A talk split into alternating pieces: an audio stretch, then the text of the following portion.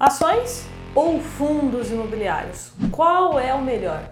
Quem nunca se fez essa pergunta? E para auxiliá-los na tomada de decisão, eu trouxe alguns dados aqui para vocês, para que você escolha o que mais faz sentido para você. Tá pronto? Então, bora pro vídeo.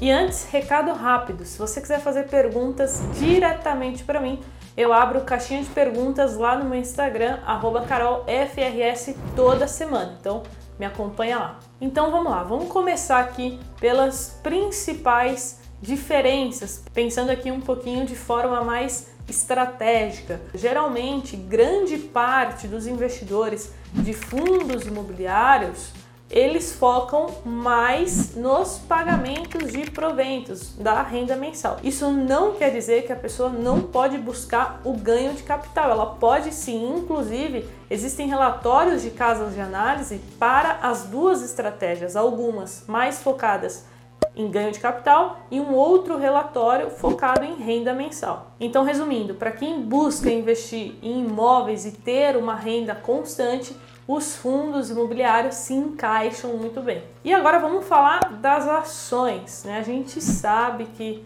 não, na verdade vocês não sabem, né? Porque vocês estão aqui assistindo. As ações, elas nos possibilitam algumas formas, né, de ganhar dinheiro com elas.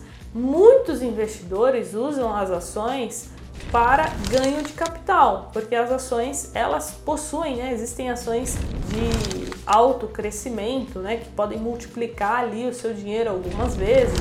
Existem empresas muito boas aqui no país que vêm entregando lucros, né, crescimento consistente, o que acaba valorizando muito a ação. Então, muitas pessoas investem em ações buscando esse ganho de capital.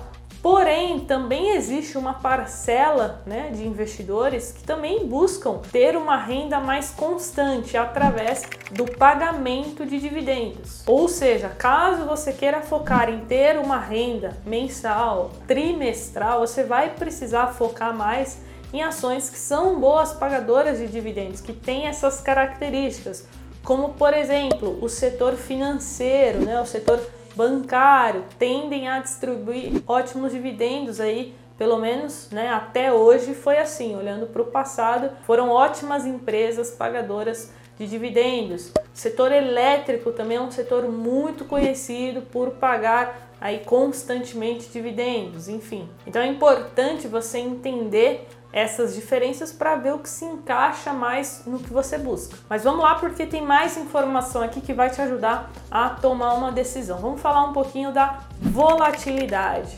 Carol, o que, que é isso? É o risco. Então eu separei aqui a volatilidade média tanto do Ibovespa quanto dos fundos imobiliários. Então vamos começar com o Ibovespa. A volatilidade média, ou seja, as oscilações é, o risco ele gira em torno de 25%, ou seja, é uma volatilidade alta. Já se a gente observar o IFIX, que é o principal benchmark, o principal parâmetro dos fundos imobiliários, historicamente a volatilidade, o risco do IFIX, do IFIX gira em torno de 5 a no máximo 10%, ou seja, bem inferior do que o Ibovespa, do que o mercado de ações. Então, por exemplo, para deixar isso mais claro para vocês e de forma bem prática, vamos olhar qual foi a volatilidade durante a pandemia. O Ibovespa, em março de 2020, que foi no ápice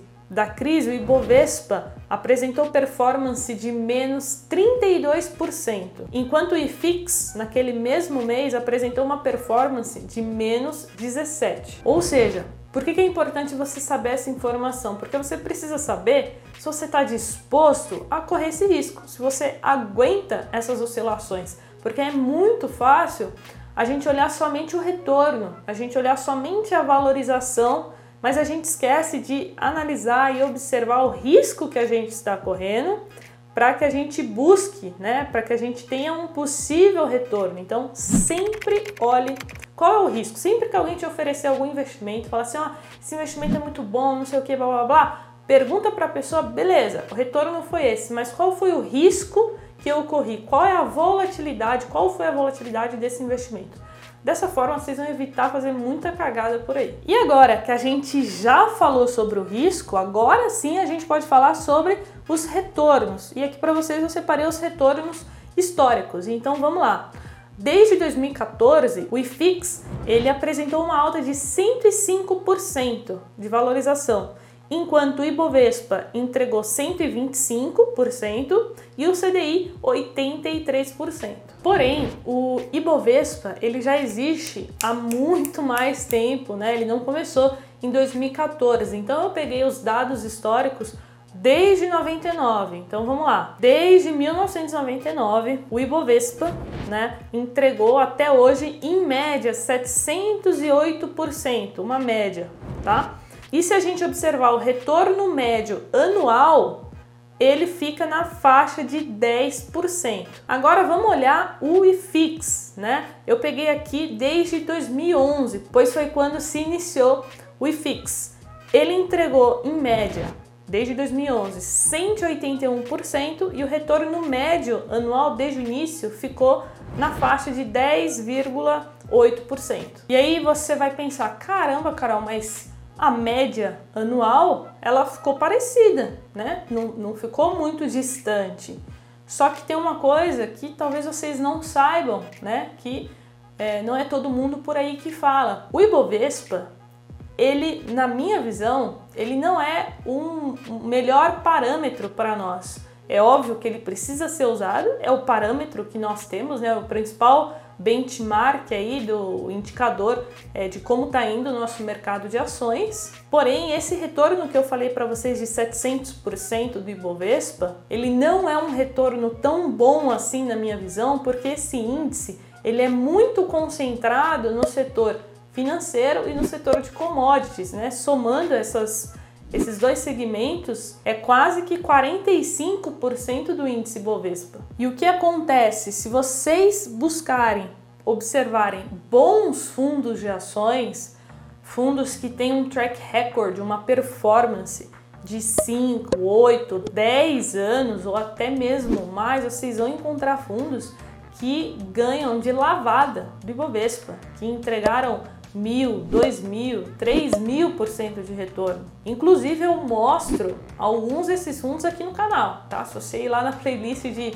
fundos de investimento você vai encontrar. Ou seja, eu estou falando isso porque eu acredito que investindo em bons fundos de ações você consegue superar e muito o Ibovespa. E agora, voltando aqui para o assunto primário do vídeo, né? Qual a minha conclusão final sobre fundos imobiliários e ações? Na minha visão, um não exclui o outro. Não existe um investimento melhor.